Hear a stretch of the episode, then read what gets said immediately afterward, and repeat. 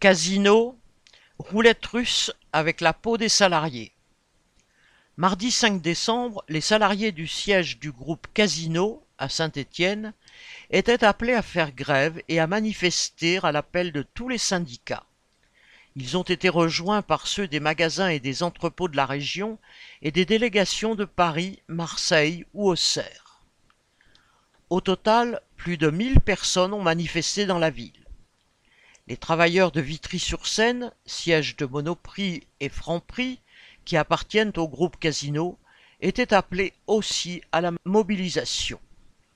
Le groupe très endetté et qui a fait pendant des années la fortune de Jean-Charles Naouri vient d'être racheté par le milliardaire Kretinsky, connu pour posséder plusieurs journaux comme Le Monde ou Marianne. Il s'apprête à poursuivre la vente de ses magasins les entrepôts sont particulièrement menacés. Près de Saint-Étienne, plus de 200 embauchés et 100 intérimaires de l'entrepôt sont concernés.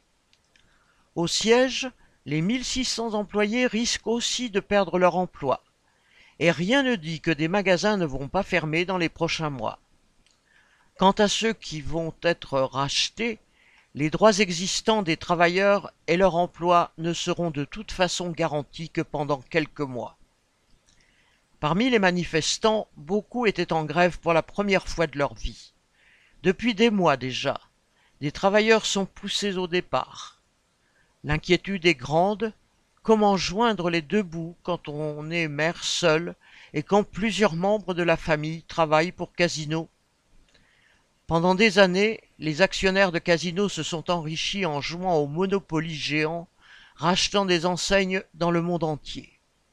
Aujourd'hui le vent a tourné, mais jamais les travailleurs du groupe n'ont eu leur mot à dire sur ces manœuvres. Et encore aujourd'hui, ils sont les derniers informés de ce qui se trame. L'ouverture des comptes et la transparence sur les circuits financiers et les fortunes des principaux responsables révélerait que ces capitalistes ont de quoi assumer les conséquences de leur économie pour que les travailleurs n'en fassent pas les frais. Correspondant Hello